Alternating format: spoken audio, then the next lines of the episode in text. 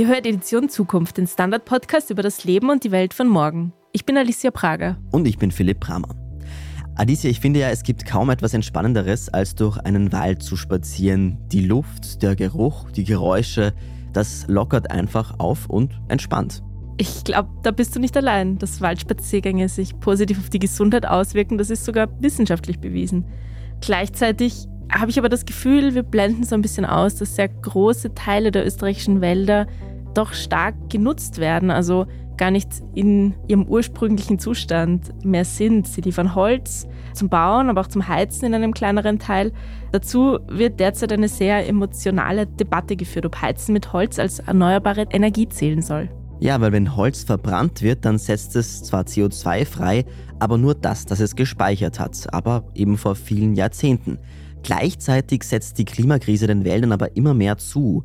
Wie geht es Österreichs Wäldern und wie sieht der Wald der Zukunft aus? Darüber sprechen wir heute mit einem Waldexperten und zwar mit Harald Watzig vom Institut für Waldbau der Universität für Bodenkultur Wien. Hallo, Herr Watzig. Danke für die Einladung, freue mich aufs Gespräch. Herr Watzig, Sie kennen Österreichs Wälder ja sehr gut. Wenn man mal so allgemein sagen müsste, wie es den Wäldern geht, so eine Diagnose, wie geht es Ihnen, den österreichischen Wäldern? Ja, wenn man es Ganz allgemein betrachtet, dann haben wir die letzten Jahre die Situation, dass von den ganzen Schadereignissen, Sturmwurfkatastrophen, Borkenkäferkatastrophen, Schneebruchschäden, wir absolut gesehen einen Rückgang haben in Österreichs Wäldern. In den letzten drei Jahren hat sich die Situation besser entwickelt. Aber das ist natürlich regional sehr unterschiedlich. Also wenn man die Situation sich anschaut im Waldviertel oder im Mölltal in Kärnten oder in Osttirol, dann hast du ganz große Schadensereignisse noch immer gegeben, die alle eine Folgewirkung sind von den Sturmschäden, die von Weihe aufgetreten sind und wo in weiterer Folge dann sehr viel an Borkenkäferschäden aufgetreten sind. Also das sind dann viele Waldflächen, die unbestockt sind, wo die Waldbesitzer jetzt eben vor der Herausforderung stehen, diese Flächen wieder neu aufzuforsten. Das ist sozusagen die eine Situation, was jetzt da Schadensereignisse anbelangt. Und daneben haben wir auch ein zweites großes drängendes Problem, das ist die Naturverjüngung. Jetzt der letzte gerade Wildschadensbericht ist wieder herausgekommen, 2021, und zeigt ein sehr besorgniserregendes Bild eigentlich über Österreichs Wälder. Das heißt,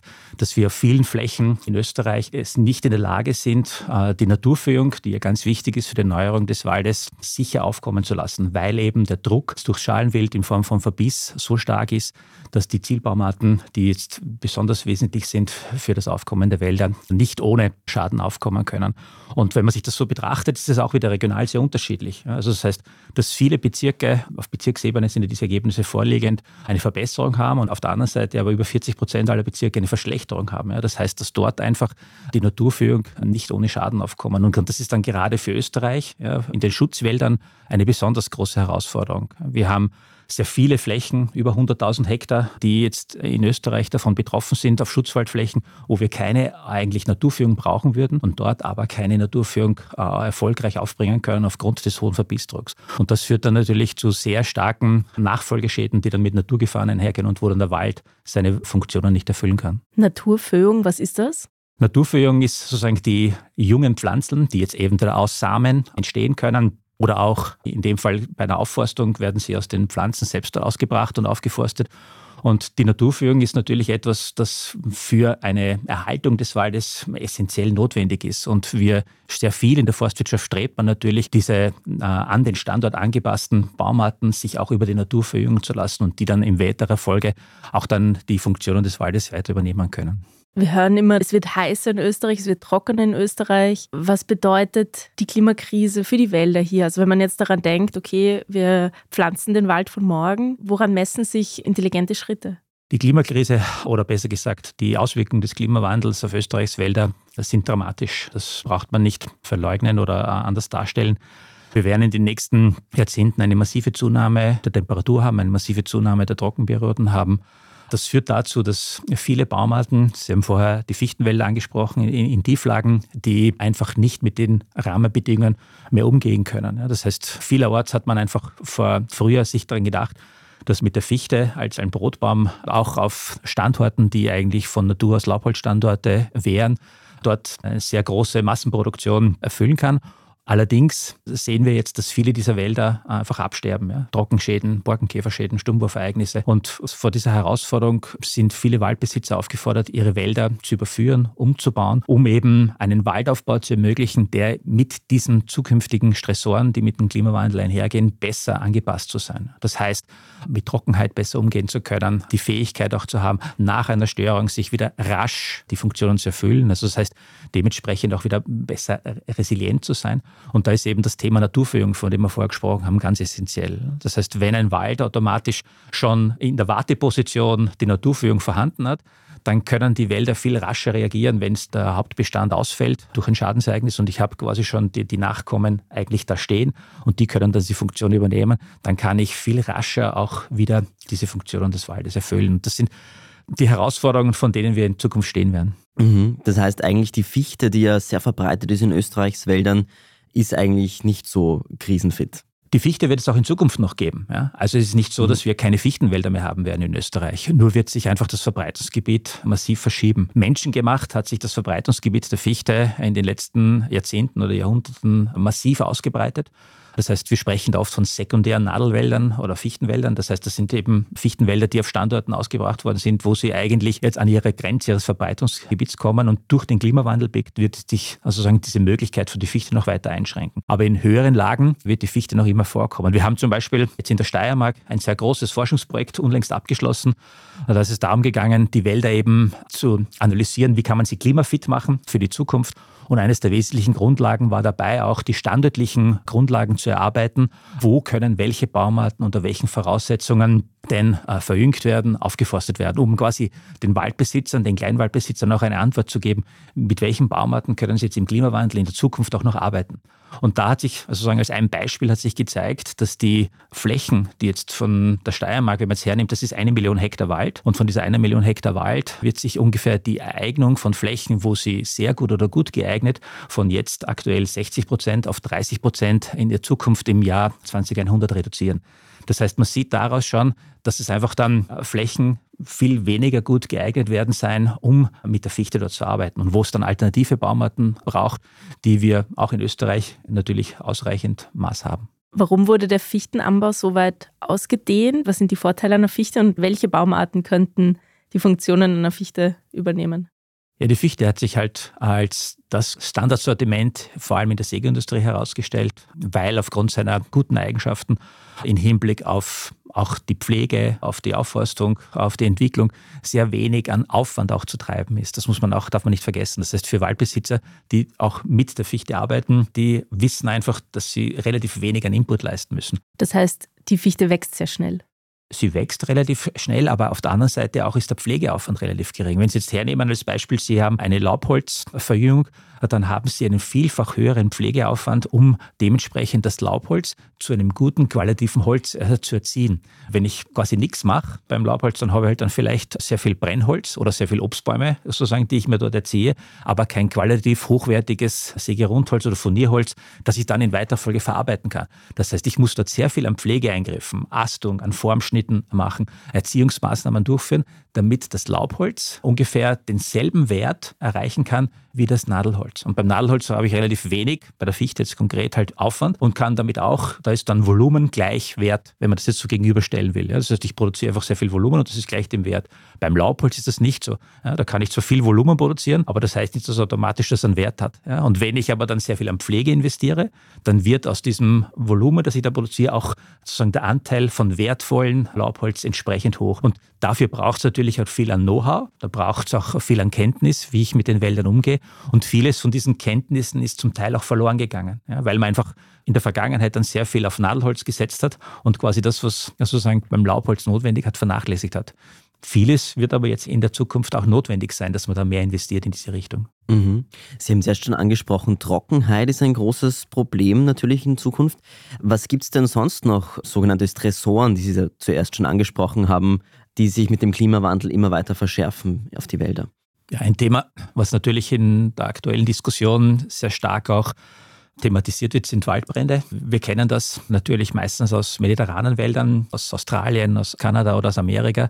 Und dieses Thema ist jetzt auch in Mitteleuropa angekommen. Ja, mit einem Fortschreiten der Klimaerwärmung werden wir vermehrt Trockenperioden haben, werden vermehrt hohe Temperaturen haben und die begünstigen dann auch in den mitteleuropäischen oder im Alpenraum das Auftreten von Waldbränden. Etwas, was man in der Vergangenheit vermutlich nie als wesentlich gesehen hat. Selbst wenn man jetzt sozusagen die Person oder die Menschen auf der Straße fragen würden, ja, ist Waldbrand ein Thema, würde ich sagen, ja, weiß ich nicht oder kaum. Ja. Trotzdem haben wir ungefähr 200 Waldbrände pro Jahr in Österreich, die als solches dann ein Schadereignis aufhängen. Gott sei Dank sind die Schadereignisse noch nicht so groß, ja, dass sie mengenmäßig eine Rolle spielen. Aber wenn das Flächenausmaß, die Intensität dieser Brände zunimmt, dann kann das auch zu einem sehr starken Stressfaktor werden. Warum? Weil in weiterer Folge dann die Gefahren, die dann ausgehen, gerade im Schutzwaldbereich, enorm sind. Also wir haben dann erhöhten Steinschlag, wir erhöhten Abfluss, wir haben Naturgefahren mit, mit Muren, Erosionserscheinungen, Lawinen, die alle als Folgewirkung von so einer, auf einer Waldbrandfläche dann auftreten können. Und das ist natürlich in einem alpinen Land wie Österreich wieder ganz entscheidend, wo wir darauf angewiesen sind, dass die Wälder einen hohen Schutzfunktionalität einfach aufweisen, um uns Menschen einfach vor diesen Naturgefahren zu schützen. Deshalb ist das eben ein besonders dramatisches Schadereignis dann für Österreichs Wälder. Mhm. Und wie sieht ein klimaresilienter Wald aus? Welche Schritte müsste man setzen, damit die Wälder mit diesen Stressoren umgehen können? Im Wesentlichen sind es drei Prinzipien, die man versucht umzusetzen. Die Anpassungsfähigkeit zu erhöhen, die Widerstandsfähigkeit zu erhöhen und die Resilienz zu erhöhen. Das sind drei Prinzipien, die man versucht umzusetzen mit ganz unterschiedlichsten Maßnahmen, die man setzen kann. Wenn man es jetzt vereinfacht darstellen will, dann ist Vielfalt sozusagen einmal ein ganz ein apropes Mittel. Ja, also das kann man, man kann diesen sehr schönen Vergleich immer machen mit dem Aktienmarkt. Ja, also sagen, dieses Portfolio, das man am Aktienmarkt auch hat, keiner wird quasi nur auf eine Aktie oder auf eine Anleihe setzen, sondern wird vermutlich ein Portfolio an unterschiedlichen Aktien haben. Und ähnlich ist es auch, wenn man so will, jetzt bei der Waldbewirtschaftung. Ja, das heißt, der Zukunft wird sein, auf mehrere unterschiedliche Baumarten zu setzen, um mit dieser Vielfalt in Zukunft auch dann besser umgehen zu können. Die Baumarten sind unterschiedlich anfällig gegenüber Schadeorganismen, sind unterschiedlich anfällig gegen Stockenstressfaktoren. Viele Schadfaktoren wissen wir auch noch gar nicht, die in Zukunft vielleicht relevant werden würden. Ja, denken wir nur das Beispiel von der Esche. Ja, kein Mensch hat geglaubt, dass wir mit der Esche, die eigentlich ein Zukunftsbaum war, dann einmal so ein Problem haben werden mit dem Eschentriebsterben. Und deshalb braucht es einfach dann ganz viele unterschiedliche Baumarten, die in Zukunft uns viel Flexibilität geben. Einerseits was die Nutzung des Holzes anbelangt und andererseits aber auch was die Erfüllung von Funktionen anbelangt. Was war das Eschentriebsterben? Warum war das ja, so ein großes das ist Problem? Ein, eine Krankheit, die jetzt sich aus Polen nach Österreich entwickelt hat und wo es durch ein Absterben der Individuen, sozusagen ein Bild, der diesen Trockenstress dann ausübt, wo die Bäume absterben und das dazu geführt hat, dass sehr viele Waldbesitzer einfach in Sorge waren, wenn sie dieses Eschentriebsterben festgestellt haben, dass diese Nekrosen, die jetzt an den Wurzelstämmen dann auftreten, dazu führen, dass die Bäume dann plötzlich umfallen können. Und dazu hat dann das viele Waldbesitzer dann aus Sorge, weil ja diese Sorgfaltspflicht da ist, dass Waldbesucher nicht von umfallenden Bäumen verletzt werden, haben sie dann die quasi aus Sorgfaltspflicht entsprechend entnommen, die Bäume. Und das hat dann dazu geführt, dass sehr viele von diesen Eschenbeständen jetzt reduziert worden sind. Und das ist aber eine wichtige Laubholzbaumart, die wir eigentlich in der Vergangenheit als quasi einen Hoffnungsträger gesehen haben. Und das ist etwas sozusagen, das kann sich von ein, zwei Jahrzehnten plötzlich ändern. Und dann glaubt man, was setzt das alles auf die eine Baumart und im Wesentlichen ist sie dann weg. Also insofern Vielfalt ja, ist ein ganz ein wichtiges Thema. Und das hat aber jetzt nichts so mit Baumartenvielfalt zu tun, sondern genauso auch mit Strukturvielfalt. Das heißt, dass es eben Wälder sind, die unterschiedlich aufgebaut sind, wo in unterschiedlichen horizontalen, vertikalen Strukturen, das hat etwas mit genetischer Vielfalt zu tun, dass es darauf ankommt, Baumarten mit unterschiedlichen genetischen Innovationen zu verwenden, weil dann eben die Anpassungsfähigkeit wieder besser geeignet ist. Die Baumarten können sich unterschiedlich einstellen auf Stressfaktoren, die einstellen können. Das sind alles Maßnahmen, die man relativ einfach sozusagen äh, setzen kann, aber die halt immer auch einen gewissen Aufwand verursachen bei den Waldbesitzern. Mhm. Große Erwartungen liegen ja auch auf der Douglasi, habe ich mal gehört, einer Baumart, die angeblich weniger anfällig ist für bestimmte Schädlinge. Gleichzeitig ist die aber bei uns nicht heimisch, sondern wird teilweise sogar auf Listen von invasiven Arten geführt. Wie geht denn das zusammen?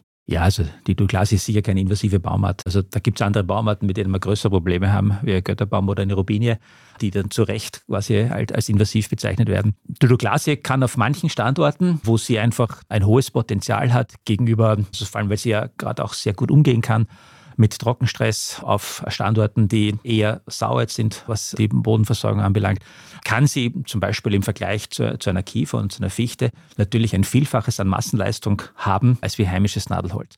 Das heißt, sie kann in ihrem Bereich dort eine günstige oder eine gute Alternative sein, wo ich schon quasi an die Limits komme von Nadelholz und trotzdem als Waldbesitzer noch einen gewissen Nadelholzanteil in meinem Bestand haben. Niemals allerdings im Reinbestand. Ja, das ist etwas, was sich aber in der heimischen Forstwirtschaft schon längst durchgesetzt hat, dass eben genau diese Vielfalt, von der ich vorher gesprochen habe, auch da angedacht wird. Also es macht keinen Sinn, jetzt sozusagen einen reinen Fichtenbestand durch einen reinen Douglasienbestand zu ersetzen. Ja, das wäre dann genau das, sozusagen, ich verschiebe damit quasi einfach nur das Problem. Ja. Aber in Mischung mit anderen Baumarten, mit Laubhölzern, mit Buche, als solches das einzubringen, macht durchaus Sinn. Und die Frage ist halt dann immer, ja, welche Rolle macht das? Ja? Wir haben vier Millionen Hektar Wald in Österreich ja, und sozusagen die paar tausend Hektar, die jetzt quasi momentan mit Douglasie davon aufgeforstet worden sind, die sind de facto kaum eigentlich jetzt relevant. Aber natürlich kann es auf manchen Standorten und manchen Situationen einfach eine günstige Alternative sein. Thema Vielfalt im Wald. Wie schneiden Österreichs Wälder da ab? Also wie klimaresilient sind die österreichischen Wälder heute? Ja, das ist eine Diskussion, die man immer so führen kann. Quasi ist das Glas halb leer oder halb voll? Weil es immer darauf ankommt, vermutlich auf die Betrachtungsweise. In Österreich hat es vor rund 20 Jahren eine Studie gegeben, die Hämorrhoidie der österreichischen Wälder. Also wie stark hat der Mensch die Wälder beeinflusst durch seine Bewirtschaftung? Und diese Studie hat eben zum einen gezeigt, dass es einen gewissen Anteil noch an natürlichen naturnahen Waldflächen gibt und aber auch ein Drittel der Wälder, die mäßig verändert sind, wo eben die Baumartenzusammensetzung jetzt nicht mehr den standardlichen Grundlagen entspricht.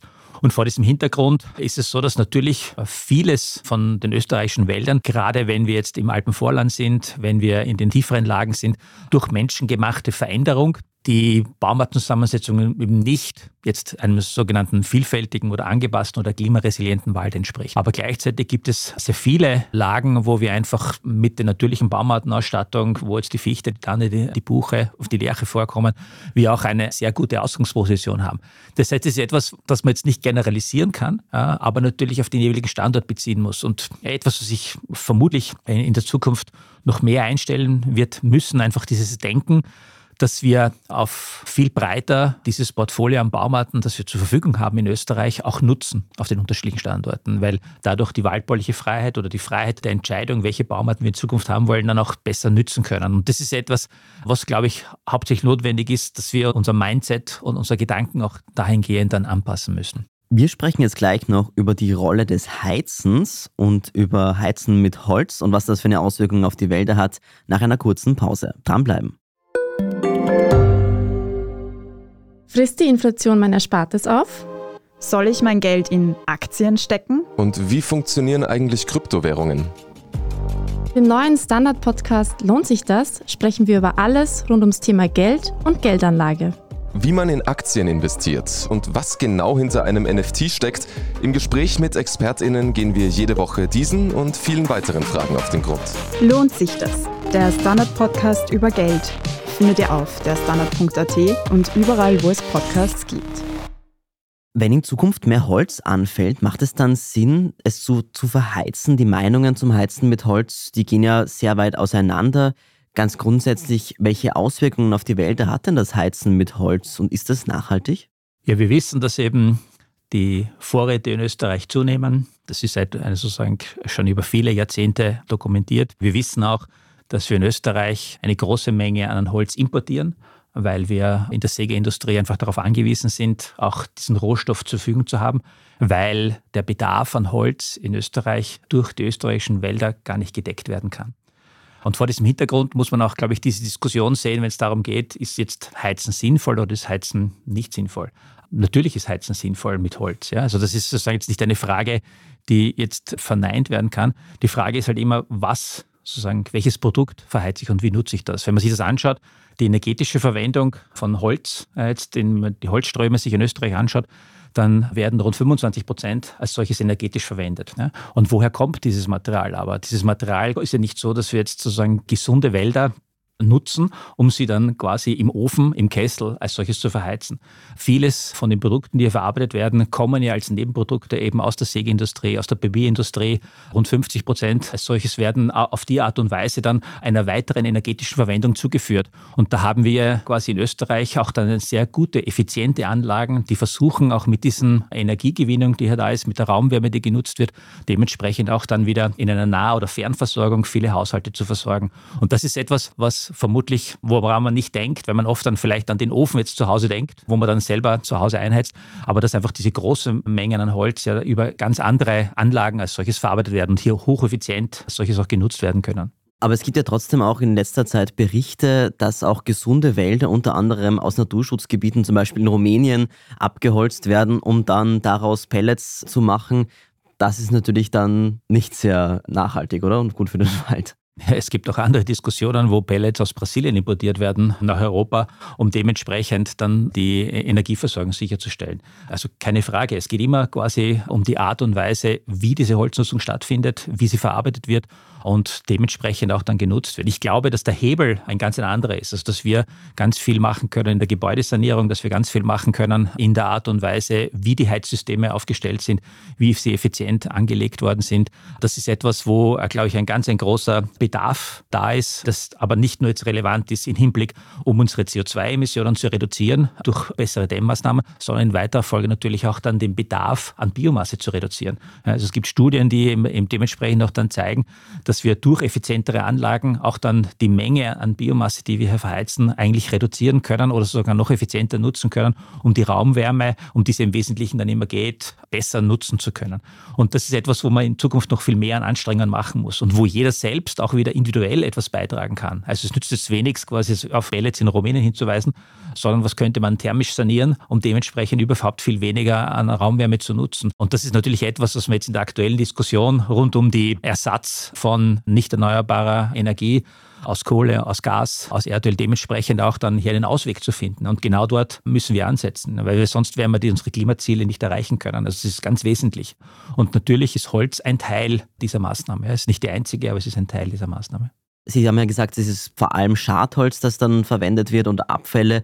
Aber gibt es überhaupt genug Schadholz, um praktisch eine steigende Anzahl von, von Holzöfen und Biomassekraftwerken mit solchem Schadholz zu versorgen? Das kommt wieder darauf an, wen Sie fragen. Ein Waldbesitzer hat natürlich überhaupt kein Interesse, dass überhaupt ein Schadholz entsteht. Also ein Waldbesitzer ist es sein Interesse, einen möglichst hohen Wert aus seinen heimischen Wäldern zu beziehen. Das heißt, Schadholz heißt automatisch geringen Wert, geringeres Einkommen. Das heißt, das Ziel eines Waldbesitzers wird immer sein, möglichst qualitativ hochwertiges Sägerundholz zu produzieren, weil damit das Einkommen viel besser gesichert. Das ist zwar sozusagen jetzt auf der Seite der Waldbesitzer völlig nachvollziehbar, wenn aber die Auswirkungen des Klimawandels immer stärker werden und wir mehr Schadereignisse haben, dann treten dementsprechend auch natürlich wieder mehr Schadholzmengen auf. Das haben wir in der Vergangenheit gezeigt. Jetzt dadurch, dass wir viele Jahre keine Schadholzereignisse gehabt haben, ist der Holzpreis für das Standardsortiment von der Fichte relativ gut, ja, zwischen 100 und 120 Euro am Erntefestmeter, die wir als solches erwarten können. Das war aber auch schon ganz anders. Ja. Das heißt, wir haben viele Schadereignisse gehabt, wo dann eine hohe Anzahl an Millionen Festmeter plötzlich am Markt waren, die dazu geführt haben, die dann den Markt so beeinflusst haben, dass der Holzpreis so stark gefallen ist und der Waldeigentümer dann wieder ein sehr geringes Einkommen gehabt hat und er insofern auch wieder nicht investieren kann in die Pflege, um seine Wälder klimaresilient und klimafit zu gestalten. Ja, das heißt, das Interesse quasi an Schadholz ist sicher nicht beim Waldbesitzer, aber wir werden es vermutlich vermutlich nicht so weit verhindern können. Es wird immer Schadereignisse geben, die auftreten. Wenn das da ist, dann gibt es natürlich da auch einen entsprechenden Verdrängungswettkampf. Das darf man auch nicht vergessen. Ja, also das heißt, das Sortiment, über das wir dann sprechen, geht einerseits in die Papierindustrie, geht in die Zellstoffindustrie und geht natürlich auch in die energetische Verwendung. Und da gibt es natürlich auch einen Konkurrenzkampf der unterschiedlichen Industrien um dasselbe Produkt Holz. Ja, und da wird man auch dann schauen, mit um ein anderes Beispiel zu gehen, was für jeden selber nachvollziehbar ist. Je mehr quasi Onlinehandel boomt, je mehr quasi Pakete versendet werden, umso mehr braucht es auch den Rohstoff Verpackung, Kartonagen, die dementsprechend für das Versenden von Paketen notwendig sind. Und das wäre genauso wie etwas, wo ich sage, man kann auch wieder daran denken, denken, quasi sein eigenes Konsumverhalten zu modifizieren. Wenn ich weniger als solches online bestelle, dann muss weniger Holz auch für die Verpackungsindustrie verwendet werden. Also drum, es ist oft nicht so eine einfache Antwort, ja, die dann heißt, das oder das ist richtig, sondern es sind viele Stellschrauben, an denen man drehen muss, die einfach dafür führen können, dass wir besser unsere Klimaziele einfach erreichen können. Eine politische Stellschraube, die diese Debatte vor ein paar Monaten losgetreten hat, war die Reform der Erneuerbaren Energienrichtlinie in, in Brüssel. Wie schauen Sie auf die Reform? Was soll da beschlossen werden? Wie sinnvoll ist, was da derzeit am Tisch liegt? Ja, also ich glaube, diese Fit for 55, also sagen diese Initiative, eben Europa fit zu machen für die Zukunft und bis 2030 55 Prozent der Kohlendioxidemissionen einzusparen, ist absolut notwendig. Also sagen, wir können uns nicht so hinsetzen und so weiter tun, wie wir es bisher gemacht haben weil sonst sozusagen sind die Paris-Ziele als solches die so schon eigentlich nicht mehr erreichbar sind. Ja, sondern wir müssen uns vermutlich schon auf einen 2-Grad-Pfad einstellen. Aber selbst der wird schwer zu erreichen sein, wenn wir nicht massiv Maßnahmen ergreifen. Ja, und da gehört natürlich dazu, dass wir erneuerbare Energien forcieren. Da gehört dazu, dass wir die Effizienz steigern von vorhandenen Anlagen bis hin CO2-Emissionen zu reduzieren, den Handel, Zertifikate, all das, was in dieses Gesamtpaket sozusagen fit vor 55 hineinpasst, gehört dazu. Und in weiterer Folge wird es natürlich auch Auswirkungen haben auf die Art und Weise, wie wir Biomasse ja, oder wie wir unsere Wälder auch dann nutzen. Ja. Sehr viel an Diskussion gibt es derzeit, sozusagen die fertigen Texte als solches gibt es noch nicht. Dann gibt es vermutlich sehr viel an Aushandelsprozessen, was da notwendig ist, was wird anerkannt, was wird nicht anerkannt was gehört da hineingerechnet. Ich glaube allerdings, dass wir nicht daran vorbeikommen, uns dieser Herausforderung zu stellen ja, und mehr in quasi in erneuerbare Energie zu weisen. Und da muss man auch dann wieder schauen, was ist sinnvoll. Ja. Ist es sinnvoll, Photovoltaikanlagen auf agrarischen Flächen aufzustellen oder ist es sinnvoll, Photovoltaikanlagen auf Parkplatzüberdachungen zu verwenden? Ja. Also das sind auch wieder so Dinge, wo man abwägen muss. Ja, was macht mehr Sinn? Eine Frage in dieser Richtlinie war, ob Biomasse, ob Holz als erneuerbare Energie zählen soll. Ist Holz eine erneuerbare Energieform? Ja, es gibt unterschiedliche Studien dazu. Ja, also eines vermutlich, Sie wissen ja sozusagen, wenn es darum geht, Kohlendioxidemissionen zu vermeiden oder vor allem also das Kohlendioxid aus der Atmosphäre zu reduzieren, setzt man auf ganz unterschiedliche äh, Varianten. Einer sozusagen diese Nature-Based Solutions, Technical Solutions oder Hybrid Solutions. Also es zielt einfach immer darauf ab, was kann man machen. Und bei den sozusagen natürlichen Maßnahmen wäre eben eines dieser Aspekte, dass man, wie wir vorher schon diskutiert haben, das Verbrennen von Holz eben CO2-neutral ist. Ja, aber gleichzeitig natürlich das CO2 wieder das Meer. Wenn man jetzt hybride Lösungen anstrebt, wo man dann versucht, das CO2, das emittiert wird, auch wieder technisch im Boden zu speichern, dann gibt es hier sehr starke Diskussion, inwieweit solche Maßnahmen jetzt jetzt sinnvoll erscheinen. Vor allem, weil sie ja damit verbunden sind, woher kriege ich eben die Bioenergiepflanzen, wo kriege ich dementsprechend die Energie, die notwendig ist, das CO2 zu speichern. Ist überhaupt Fläche genug vorhanden in Europa, die es ermöglicht, diese Bioenergie zur Verfügung stellen, weil ja das wieder in einem Nutzungskonflikt steht mit anderen Vorgaben auf EU-Ebene. Wenn auf gleichzeitig quasi auf EU-Ebene die Wünsche da sind, ähnlich wie man es jetzt in der EU Forest Strategy liest, dass 10 Prozent der Wälder stillgelegt werden sollen. Wenn ich 10 Prozent auf die Seite lege, dann heißt das auf der anderen Seite, dass diese Fläche dann nicht mehr zur Verfügung steht, um sie für die Biomasse zu nutzen. Das heißt, hier ist es auch notwendig, auf europäischer Ebene ein kohärentes System zu schaffen, dass die einzelnen Strategien sich nicht gegenseitig widersprechen. Ja, und das ist, glaube ich, eine der größten Herausforderungen, die wir derzeit haben, vor allem für Waldbesitzer, der jetzt in Österreich sagt, okay, na, was mache ich jetzt eigentlich? Ja, Biodiversitätsstrategie, erneuerbare Energie, Klimaschutz. Welche von diesen Strategien auf europäischer Ebene können durch welche Maßnahmen dann in meiner Waldfläche und auf meinen Waldeigentümern dann sinnvoll umgesetzt werden?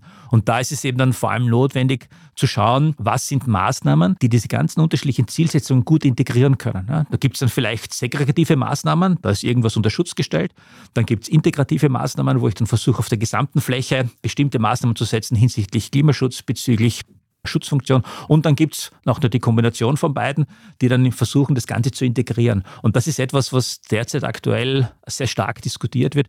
Wie gut gelingt es eben auf Landschaftsebene, solche integratives Management wirklich umzusetzen, dass diese Vielzahl an Funktionen, die der Wald zu erfüllen hat, auch dann wirklich möglich macht. Ja, weil es dieses Konzept der Multifunktionalität, das wir seit vielen Jahrzehnten ja schon einfach leben, ja, auch in Österreich, dass der Wald eben nicht nur eine Funktion, sondern unterschiedliche Wirkungen erfüllt. Das wird irgendwann einmal dann quasi überfrachtet werden, weil der Wald einfach dann nicht, es muss Kompromisse einfach geben ja, und Trade-offs, die man dann einfach analysieren muss, weil nicht alle Aufgaben gleichzeitig gut erfüllt werden können. Also er kann nicht quasi Naturschutzleistungen, Kohlenstofffixierung, Biomassenutzung und gleichzeitig Schutzfunktionalität von Naturgefahren gleichzeitig erfüllen.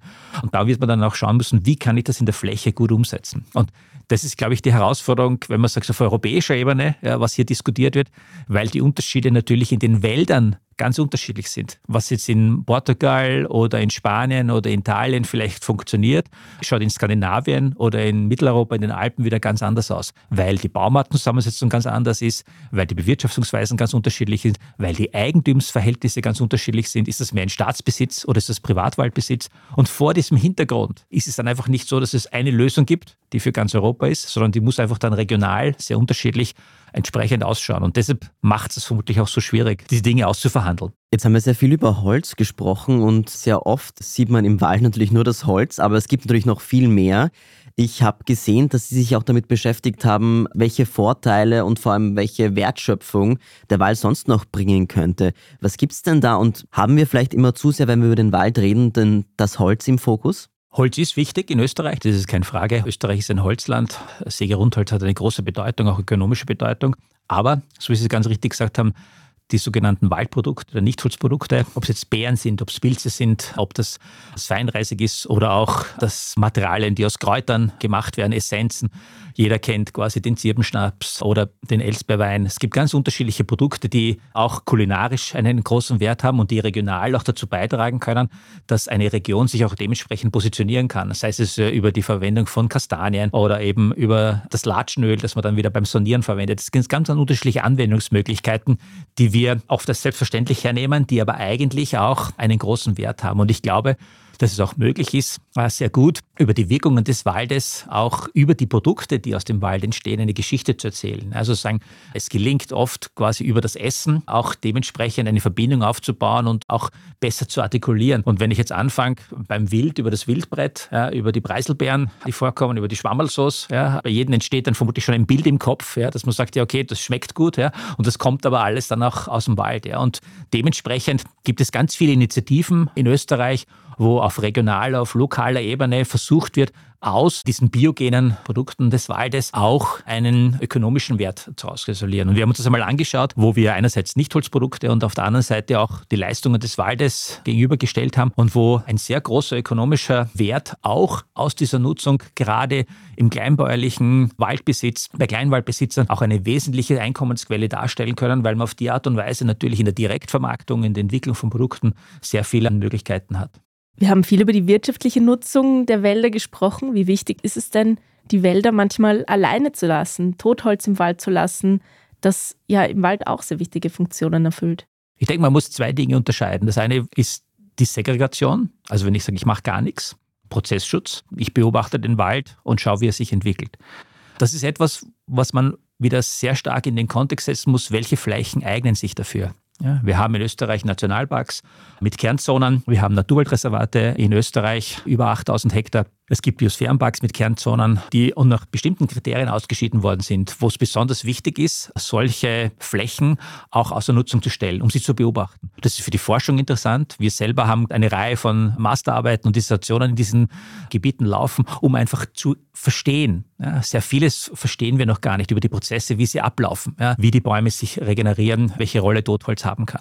Das heißt, das sind, wo ich einfach nur beobachte. Daneben gibt es aber ganz viel an integrativen Maßnahmen, ja, wie gesagt, Totholz, das bei vielen Waldbesitzern schon zu einer ganz wichtigen Maßnahme dazugehört, Totholz einfach im Wald zu belassen. Das heißt, den Wald zu bewirtschaften, aber trotzdem bestimmte Biotopholzelemente, Biostätselemente, das kann ein besonders gestalteter Waldrand sein, das kann eine Altholzinsel sein, das kann ein Totholzbaum sein, die belassen werden, um damit eine wichtige Funktion einerseits im Ökosystem Wald zu ermöglichen, die Vielfalt, die wir vorher gesprochen haben, um den Wald eben klimaresilienter zu machen, aufrechtzuerhalten und auf der anderen Seite auch einen ganz wichtigen Beitrag haben können wieder für die Naturverjüngung. Also ein Beispiel wäre diese Motorholzverjüngung, die gerade im alpinen Raum, wo wir auf die Naturverjüngung ganz besonders angewiesen sind, wenn wir hier auf südexponierten, sehr steilen Hängen nach einem Schadereignis eine hohe Einstrahlung haben, dann trocknet die Verjüngung dort die Keimlinge rasch aus und dort kann dann zum Beispiel so ein Totholzstamm, der dort liegt, wie ein Schwamm wirken und dementsprechend die Naturverjüngung schützen vor Austrocknen und damit eine erfolgreiche Naturverjüngung wieder ermöglichen. Das heißt, dem Totholz kann hier eine sehr vielfältige Funktion haben, als Spechtbaum oder auch für Ameisen und natürlich für die ganze Vögel- und Insektenvielfalt, die dann daran hängen. Das heißt, es braucht, glaube ich, eine gute Kombination. Einerseits, das können segregative Maßnahmen sein und das können integrative Maßnahmen sein. Worauf man aufpassen muss, ist eben, glaube ich, dass man sagt, ja, mit Prozessschutz, also quasi Außernutzungsstelle, diese 10 Prozent, damit können wir alles lösen. Das glaube ich nicht. Das wird nicht möglich sein, weil wir vorher schon darüber gesprochen haben. Es gibt eben nicht die einfache Lösung, ja, wo man einfach sagt, wir stellen was auf die Seite und damit haben wir das erledigt als solches. Weil man sich gut überlegen muss, welche Funktionen, welche Aufgaben hat eben der Wald und wo sind solche Flächen geeignet. Möchte ich mir dann gerne anschauen, wenn ich sage, gerade in Österreich, in einem alpinen Land, werden manche Flächen dann außer Nutzung gestellt und die können dann diese Schutzfunktion wieder aufrechterhalten und dann entstehen dort dann vielleicht Lawinen, Steinschlag, Murenereignisse. Da möchte ich mir das dann gerne anschauen, wie diese alpinen Gemeinden dann aufschreien würden, wenn die Wälder nicht mehr bewirtschaftet werden, um diese Schutzfunktion aufrechtzuerhalten. Das heißt, da muss man gut und sehr differenziert einfach die Sache sich anschauen. Vielen Dank fürs Kommen. Danke. Danke für das Gespräch. Ja, und danke auch euch, lieben Hörerinnen und Hörern. Wenn euch der Podcast gefallen hat, dann abonniert uns doch auf den gängigen Podcast-Plattformen wie Spotify oder iTunes. Und wenn es dort eine Bewertungsfunktion gibt, dann freuen wir uns natürlich auch über eine Bewertung. Wir hören uns wieder in zwei Wochen. Bis dann. Ciao.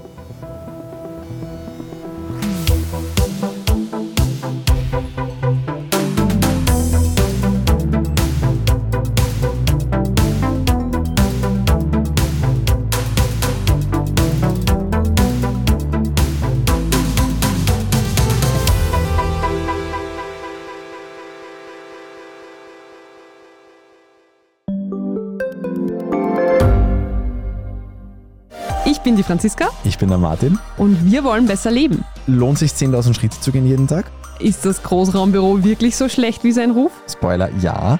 Bringt's was, Intervall zu fassen? Wir fragen die, die es wirklich wissen und probieren es auch gleich selber aus. Bei Besser Leben, jeden Donnerstag eine neue Folge.